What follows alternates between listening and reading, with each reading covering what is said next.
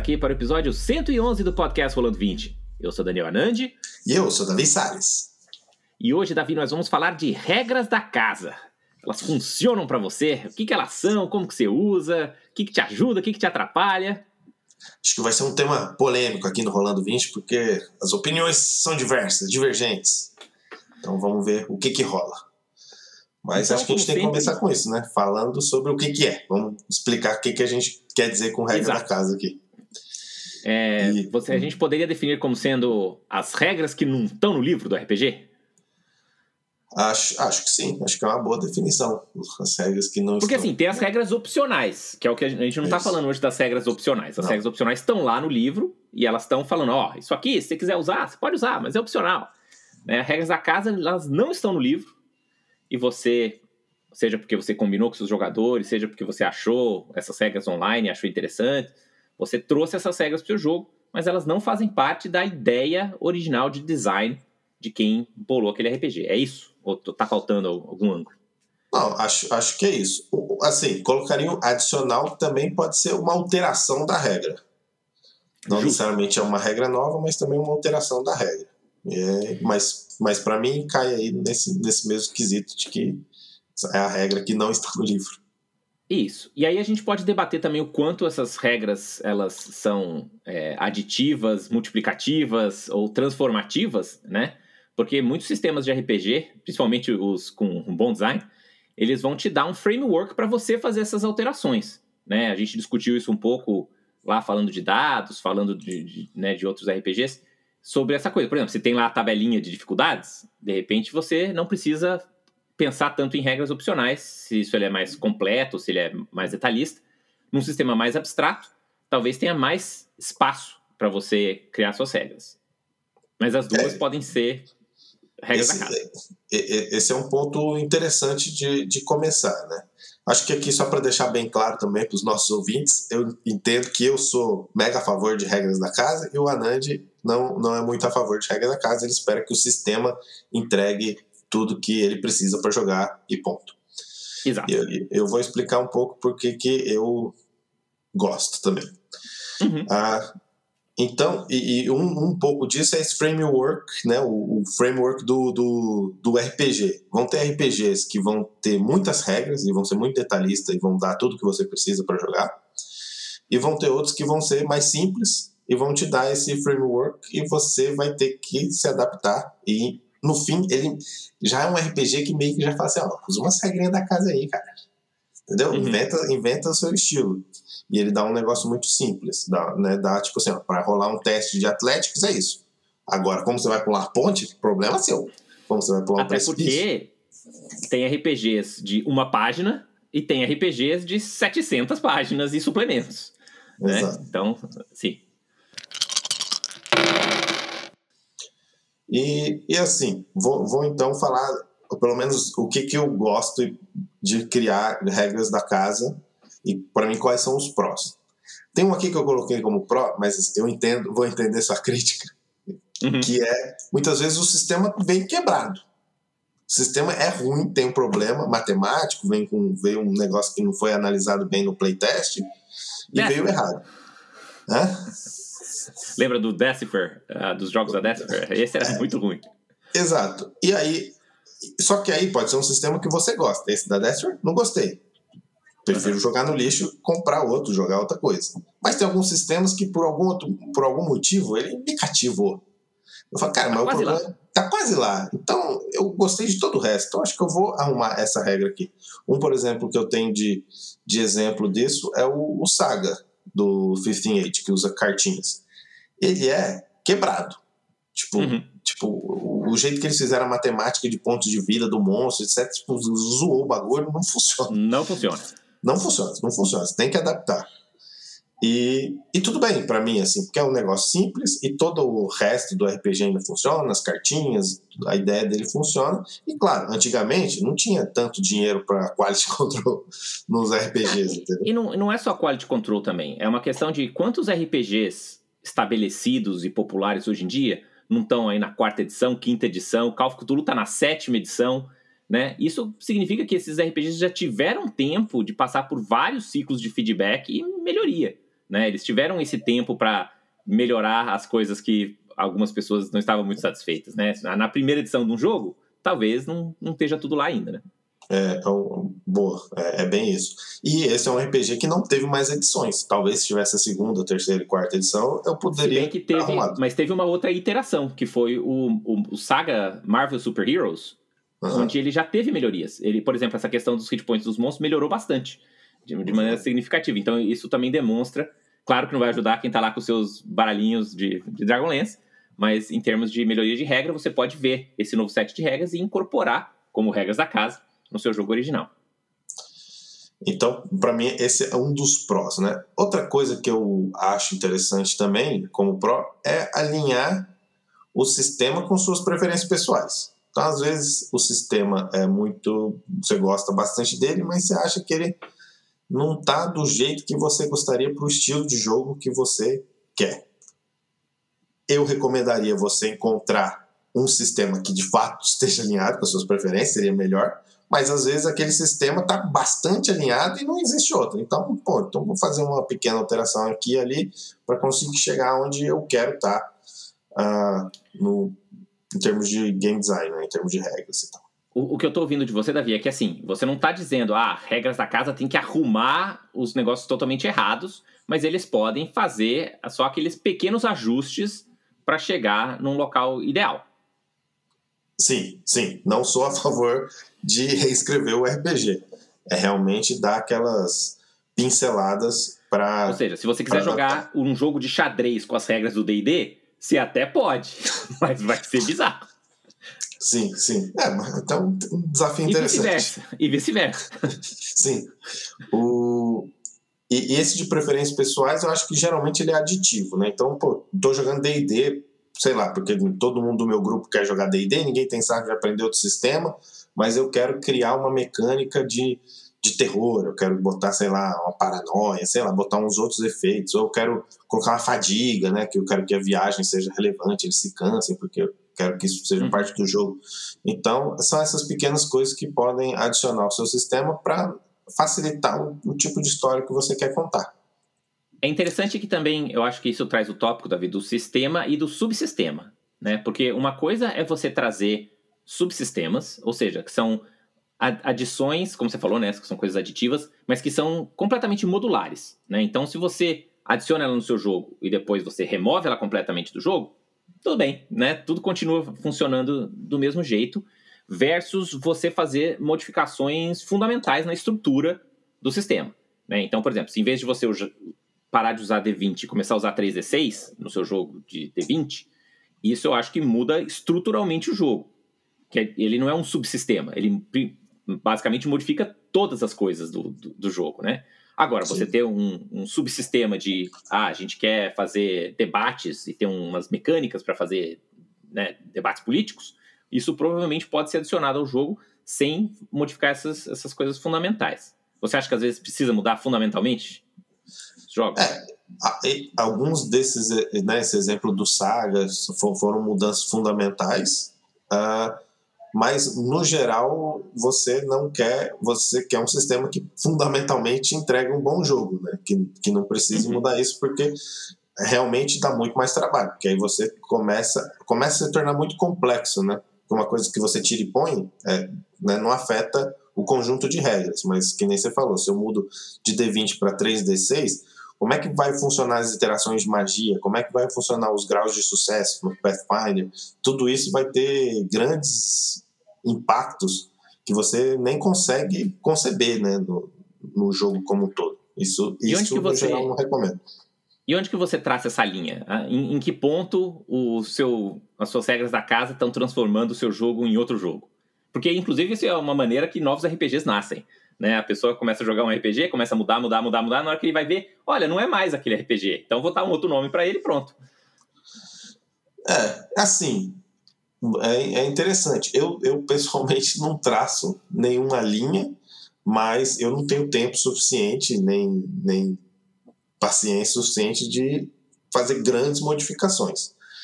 No geral, eu gosto muito do, do, do pensamento do game design e imaginar como aquela regra ou como aquilo ali vai afetar uh, o jogo. Então, no fim, o que eu quero é. No fim, quando eu estou pensando no RPG e penso em, em, regras ou aditivas ou de modificações, eu penso, beleza, o que, que vai acontecer aqui? Como que as regras estão facilitando esse tipo de narrativa? Ou melhorando, né? É, no fim, me melhorando, criando é, sistemáticas mecânicas que facilitem aquele contar de histórias.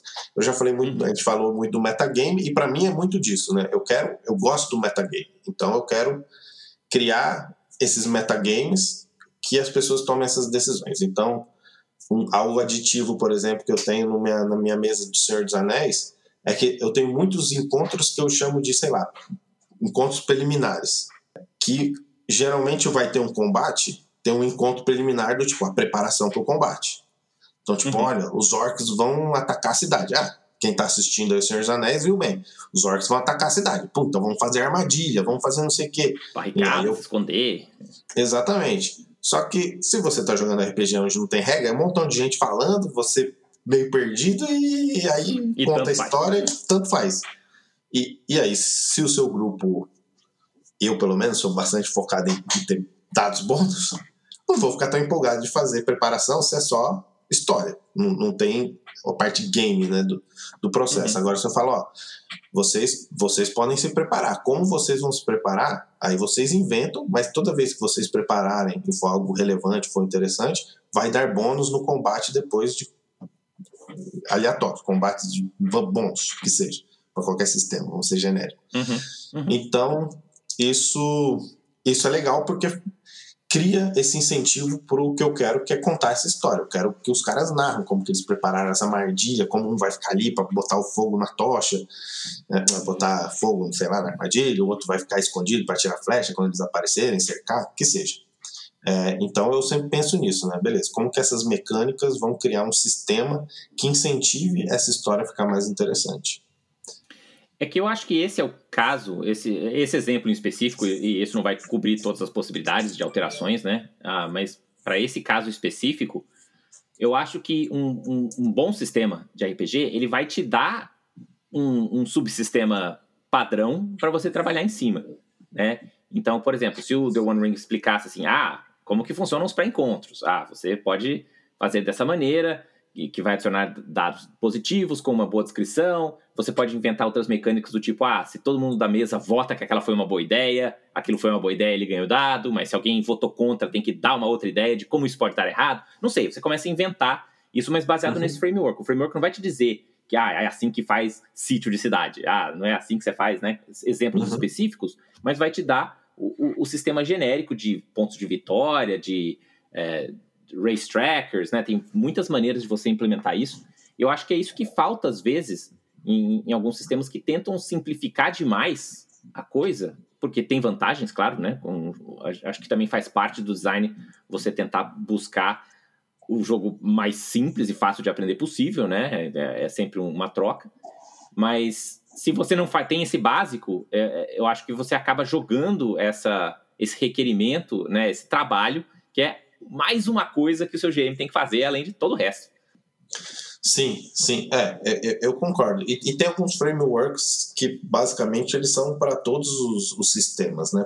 Que nem uhum. você comentou, de, que o Pathfinder chama de é, pontos de vitória, que o Warhammer chamava de tracking. Skill Challenge da quarta edição. Que a quarta edição chama de Skill Challenge. Todos eles têm. Só que, pessoalmente, eu acho que às vezes falta isso nos livros. Talvez o de Pathfinder Sim. seja um pouco melhor. Mas os livros, muitas vezes não deixam. Não, não, explicam muito bem como o mestre usa aquilo, assim, muitas vezes. E, e outros sistemas, como o The One Ring segunda edição, nem, nem fala disso. Inclusive a primeira edição, com todos os seus suplementos, em nenhum momento fala disso. Meio que em, algum, em alguns tipos de encontro, tipo viagem, tem a preparação, mas ele não fala, ah, mas você pode usar isso aqui para um, um sítio. Assim, quando você falou de encontro preliminar, o que veio na minha cabeça também, que é um, um, um, um tropo super comum, é quando você encontra o inimigo da primeira vez, ele é fodão, faz uma coisa horrorosa e foge. Né? Que é uma coisa também que é difícil de você implementar nos RPGs tradicionais, porque ele não incentiva isso de maneira nenhuma. Né? E se você tivesse uma mecânica para você explicar, ó, esse aqui é o encontro preliminar. Ó, já estou dizendo que ninguém vai ganhar isso aqui.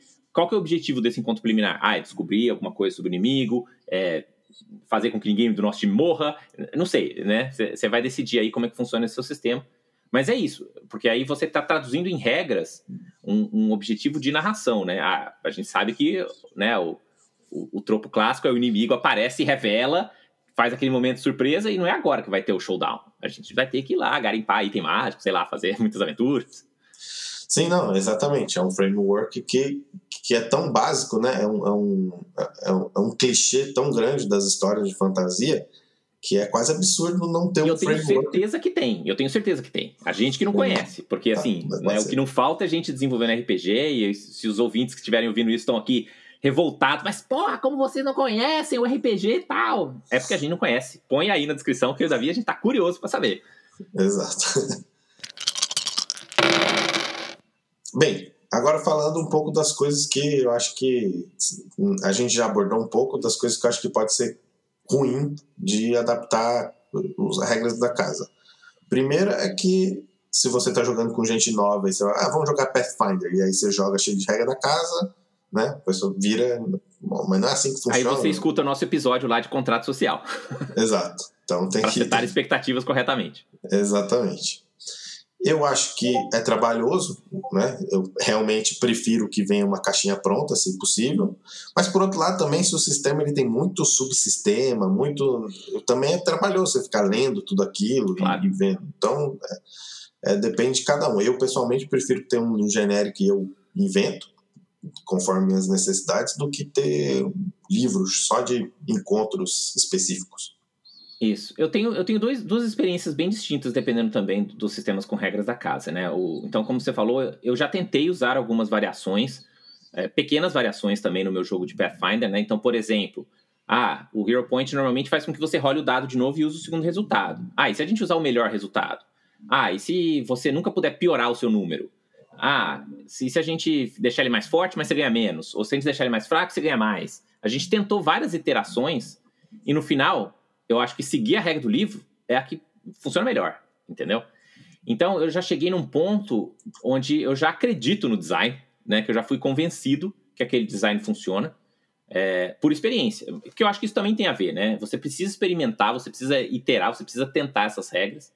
Mas eu acho que a linha tem que ser traçada no, no momento onde a pessoa consegue, sei lá, gastar meia hora e ela tem que conseguir ler e entender todas as regras da casa que você está usando e tem que ser uma página, uma página e meia no máximo, no, documento, entendeu? Sim, Porque eu já vi justo. documentos de regras da casa aí, de D&D, de Pathfinder, de outras coisas, que são suplementos inteiros, né? Que são sim. 600 páginas de regras opcionais, que é uma loucura, né? Que é muito difícil você fazer uma sessão zero e criar essas expectativas. Então, esse é o meu ponto. Por outro lado, quando eu joguei, por exemplo, Ars Mágica, a gente sempre tinha regras da casa. Por quê? Porque é o que você falou. Tem uns, tem uns sistemas por aí que tem umas coisas meio, meio chachelas lá no meio, entendeu? Uns pontos fracos do sistema. Então, mas é interessante que a gente jogou tanto Ars Mágica que a gente já tem um, um subset de coisas que a gente tem que decidir como vão ser as regras da casa daquele jogo. Né? Então, por uhum. exemplo, ah, como que vai ser o XP de livro? Porque XP de livro, se você dá muito ou você dá pouco, muda completamente. Né? E, e você pode seguir as regras do livro, mas as regras do livro são meio dúbias às vezes, não fica muito claro. Então a gente sempre vai ter que ter uma conversa na sessão zero de como que vai funcionar o XP de, de aprender do livro. Né? Por quê? Porque o sistema ele, ele é meio limitado nesse aspecto. Né? Então, esse é um exemplo onde, embora eu não queira ter regras da casa, eu sei que vai ter, porque a gente vai ter que debater e discutir pontos específicos que a gente já sabe que são pontos que se a gente não conversar na sessão zero, a gente vai conversar quando a primeira pessoa for ler o livro, entendeu? Independente de você querer seguir as regras como escritas ou não. Uhum, uhum. É, tem. Entendido. É, tem meio que coisas que. Regras da casa, alguns RPGs que você já tem que definir ali que dentro do contrato social, né? Na sessão zero. Assim como regras opcionais, né? Assim como você tem que fazer um checklist do tipo. Uh, em Pathfinder, por exemplo, é super comum as pessoas usarem ah, uma regra opcional que é o arquétipo livre, que você ganha um arquétipo, que é tipo uma subclasse extra que você ganha pro seu personagem. Muitos GMs gostam dessa regra. Eu não gosto. Né? Então, se você entra na minha mesa com uma expectativa de, ué, mas eu não, eu não vou ganhar um arquétipo essa, a pessoa pode ficar frustrada. Né? Então, é importante você isso já fazer parte do checklist né, de coisas para você debater, porque é uma regra comum. É que isso é uma regra opcional, não é uma regra da casa, mas acho que entra nessa categoria também. Sim. E, e assim, também outra coisa, acho que é importante dizer, é essa, né? Tipo, você quer, eu quero jogar um RPG, mas eu. e eu acredito que eu preciso não tá não é adaptado para o que eu quero jogar antes de começar a inventar 600 páginas de regra da casa que você comentou procura um sistema cara tem 30 anos mais de não 50 anos de RPG já né deve ter algum sistema que provavelmente adapta bem ou, ou e você não precisa ter todo o trabalho de inventar tanta regra da casa. Tipo, o Senhor dos Anéis é um cenário muito famoso e já teve várias iterações de RPG. Para mim, o The One Ring segunda edição é de longe a melhor que eu já vi. Mas, mas acaba que tem, tem muitas adaptações de outros sistemas, né? E, e eu realmente pensei, pô, cara, para que todo esse trabalho? Vai jogar The One Ring, que tem mas, tudo Davi, que você precisa. Davi, eu sou um ouvinte aqui e eu jogo D&D. Eu até queria jogar esses outros sistemas aí, mas meus jogadores só querem jogar D&D, porque eles já sabem, eles não querem aprender outras coisas, não querem aprender regra opcional. O que, que eu faço, Davi? Putz, essa é, essa é difícil mesmo. Como é que a gente resolve... E eles são meus amigos, eu não quero jogar com outras pessoas. Aí, assim, eu pessoalmente jogo D&D. jogo em Forgotten Realms, porque eu. Mas. É, e, assim, pelo menos o The One Ring vai ter a iteração de quinta edição também, para quem gosta. Então uhum. você pode jogar, pode jogar essa versão que para mim é, é, bem bem ruim. Mais ou menos. bem mais ou menos, não é D&D, mas também não é Senhor dos Anéis, é, mas fica uhum. perde-se muito nesse processo, né? Por isso para mim não vale a pena. E claro, tudo isso a gente está falando, a gente tem essa facilidade, talvez por tantos anos de estrada de mestre, né? De pensar, putz, como que eu vou fazer uma regra para incentivar isso ou aquilo na minha mesa? Mas é o tipo de coisa que quem está começando não, não consegue fazer simplesmente, né? Então, esses sistemas mais abertos, eu acho que é bom para quem tem experiência, mas para quem não tem experiência pode ficar meio perdido e jogar daquele mesmo jeitinho e, e, deixar de aproveitar. E às vezes aquele sisteminha cheio de regrinha de cavar buraco, pô, é aquele que talvez você precise no começo, porque você ainda não tem a, a confiança e, e, o conhecimento uhum. de, de, de, inventar suas próprias regras. Né? Exato. Mas, enfim, é, acho que a gente deu aí prós e contras dos dois lados. Eu quero ouvir de vocês, ouvintes, quais foram aí as regras da casa que você já implementou no seu jogo? Qual foi aquela infame que quebrou totalmente a sua mesa? Qual foi aquela que, putz, depois que a gente mudou isso, ficou uma delícia jogar? Né? Conta aí pra gente no www.rolando20.com.br e conta aí sua história com, com regra da casa. Você tem alguma, Davi? Eu tenho uma, vou falar uma de D&D que eu usava, e aí eu, eu tirava um quarto da vida dos monstros, por padrão, porque eu queria que o combate fosse mais rápido e mais mortal então eu preferia tirar a vida e aumentar dano do que ter mais turnos na prática. Então uhum. esse é um que acho que muita gente usou. E quem fica reclamando aí de quarta edição ser muito demorado, pô, usava essa regra da casa e resolvia boa parte do seu problema. Uhum. Uma outra regra da casa que eu acho bem legal, que é bem fácil também de você adaptar, é o Escalation Die do 13 Age basicamente é: começa cada rodada, todo mundo ganha mais um. Na segunda rodada, todo mundo ganha mais dois. Na terceira rodada, todo mundo ganha mais três. Pra quê? Só pra agilizar o jogo. Tem alguma explicação mística? Não, não, não, não. É só pra ir mais rápido, entendeu? Especialmente naqueles jo jogos onde as pessoas acabam errando muito, entendeu? Isso é excelente para falar, cara, ó, se nos primeiros três rounds você já não resolveu essa treta aqui, vai morrer gente de algum lado, entendeu? Que, claro, depende do estilo do seu jogo, né? Mas para um estilo hiper-heróico é, de fantasia que é o 13 Age. Isso funciona muito bem e é bem facinho de você trazer para qualquer outro RPG, né? Você, a cada rodada você ganha um sucesso, ou você ganha mais um no dado, ou o que que seja, né? Então essa é uma regra que eu, que eu, que eu gosto bastante. E é isso aí, então. Acredito que falamos bastante e esperemos os seus comentários no Rolando 20. Ah, e continuem rolando 20 aí, pessoal. Rola 20.